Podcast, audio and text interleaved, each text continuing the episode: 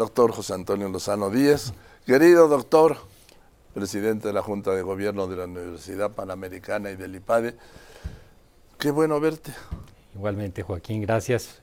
Y gracias que nos podemos ver hoy, que no es martes, pero que te, agradezco que nos no, pues, en este espacio. No, no, ¿cómo? a mí no me agradezco, al contrario, los agradecidos somos todos nosotros. Cuéntanos.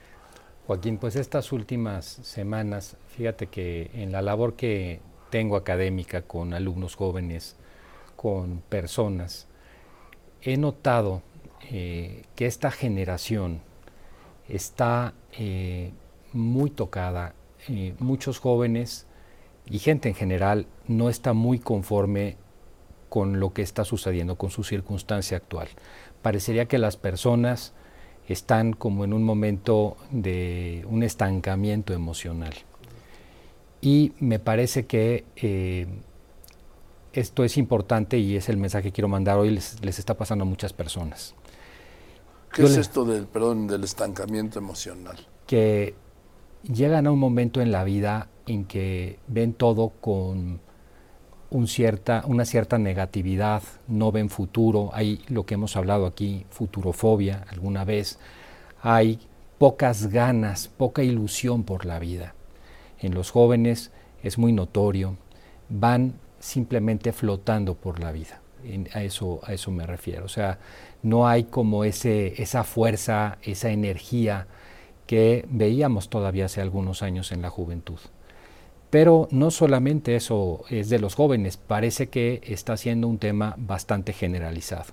Alguna vez aquí hemos ido dando cifras de cómo ha aumentado en todas las sociedades, esto es un problema a nivel global, la depresión y la ansiedad. A ver, dabas datos de la depresión, ¿te acuerdas en México? Sí, claro, Joaquín hemos llegado a, tener eh, picos de depresión. El dato actualizado del 2024 no lo tengo a mano, pero sí te puedo decir que debe ser muy similar.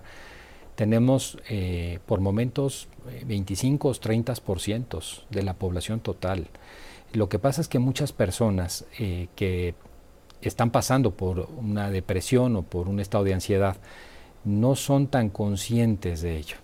O sea, no, no se lo diagnostican. No se los diagnostican, se sienten mal, pero se acostumbran a vivir con ello. Y empezamos a tener personas que acostumbradas a vivir con eso, parecería que la vida se les ha vuelto como algo, eh, una losa pesada con la que cargan. Mira, eh, un dato que es impresionante en los últimos dos o tres, en muchos países del mundo, no es el caso de México por las circunstancias que conocemos aquí de seguridad, pero ¿cuál es la principal causa de, de muerte de los jóvenes? El suicidio por encima de los accidentes viales, que eran antes una causa muy importante, o que tenían que ver con aspectos de, estrictamente de adicción. No, hoy el suicidio, Joaquín, se está colocando en muchos países en primer lugar. Y este es un tema dramático que te habla de un estado de salud social. Y lo que yo intento transmitir, y es parte de lo que yo quiero decir aquí en el programa, es recordar a las personas que nuestro origen, nuestra circunstancia actual, no es nuestro destino.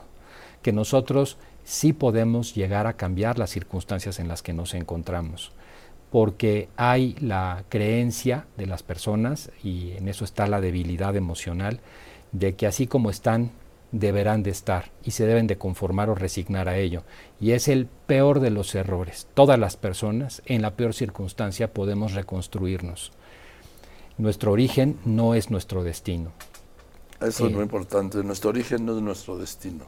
Y esto, Joaquín, que yo creo que, es como el, tema central eh, y es al que quiero invitar a las personas hoy a hablar, es decirles, muchas veces vemos la vida en un momento malo como si fuera una fotografía vemos la vida como si todo lo que nos está ocurriendo fuera todo lo que nos puede pasar. Y ese es un gran error. Olvidamos que la vida en realidad es una película, que a la escena del año 2024, en febrero, ya terminando, le siguen otras escenas los próximos meses del año y le siguen otros años en adelante. Y que si nosotros nos mantenemos en el estado de ánimo ese de estar como resignados, vamos a provocar nosotros mismos que el siguiente estado de ánimo el siguiente momento continúe siendo igual. Pero si hoy ponemos los medios, si empezamos a encontrar algunos aspectos de reconstrucción de nuestra propia vida, que no solamente tiene que ver con que nos vaya bien en el trabajo o con que las circunstancias económicas cambien, no, tiene que ver con tus relaciones con los demás, tiene que ver con tu conformidad contigo mismo, con tener un crecimiento también interior. Si nosotros vamos eso construyéndolo, resulta que pueden venir las mejores escenas, las más felices de la vida los próximos años. Y eso es lo que habría que empezar a mostrar a las personas. Hay un viejo adagio que dice que el momento más oscuro de la noche es justo antes del amanecer. Y así como los refranes de las abuelitas, ese adagio no se equivoca. Es totalmente cierto. En el momento en que uno piensa que está peor, es quizás cuando las cosas empiezan a aclararse en la vida. Y cuando entendemos esto, cuando entendemos que nosotros somos los arquitectos de nuestro propio destino, cuando entendemos que nuestro destino no es nuestro origen, que, no tiene por qué serlo, entonces empezamos a comprender el nivel de nuestra propia libertad. Nosotros no somos libres, Joaquín, simplemente porque podemos hacer lo que queremos es lo que se piensa, eso tiene mucho que ver con la libertad. Somos libres porque llevamos el barco donde lo debemos de llevar, a donde lo queremos terminar llevando en nuestra vida. Y eso significa que el ser humano, a diferencia de los animales o a diferencia de otros seres inanimados, que siendo lo que son, son todo lo que pueden ser, yo sí puedo decidir tener una vida lograda, una vida feliz, una vida plena, o tener una vida fracasada, tener una vida fallida, una vida en la cual no es que falle la parte profesional o no es que me falló la parte económica, no es que me fallan algunas circunstancias, sino que falla la vida en sí misma en su totalidad. Esas son vidas que sobreviven, dejan de vivir hacia adelante. Son vidas que se vuelven simplemente como una especie de zombies que son espectadores de sí mismos, pero que no asumen su responsabilidad porque todos estamos llamados a la grandeza. Y esto es una cosa que a mí me gusta mucho transmitir a las personas. Por ser persona, todos estamos destinados a la grandeza. Y muchas veces, en vez de volar como águilas, que es para lo que estamos en la vida, volamos como aves de corral. Y eso me parece que es uno de los temas más eh, emblemáticos de esta generación. Somos libres y esa libertad lo que hace es permitirnos llegar a eso, ser arquitecto de mi propio destino. Hay, Joaquín, sin embargo, y con esto cerraría yo eh, eh, la, reflexión, eh, hay tres obstáculos que muchas veces impiden que las personas logren una vida plena, una vida lograda. Cuando hay una equivocación con alguno de estos elementos, además de la gran desesperanza que hay hoy, también terminamos quebrando las vidas logradas. Una es pensar que la plenitud de la vida te la va a dar el dinero. El dinero, desde luego, es necesario, ayuda a tener bienes, pero el dinero siempre es un medio para otras cosas. El dinero por sí mismo no nos produce una felicidad, sino que nos puede ayudar o no a ello.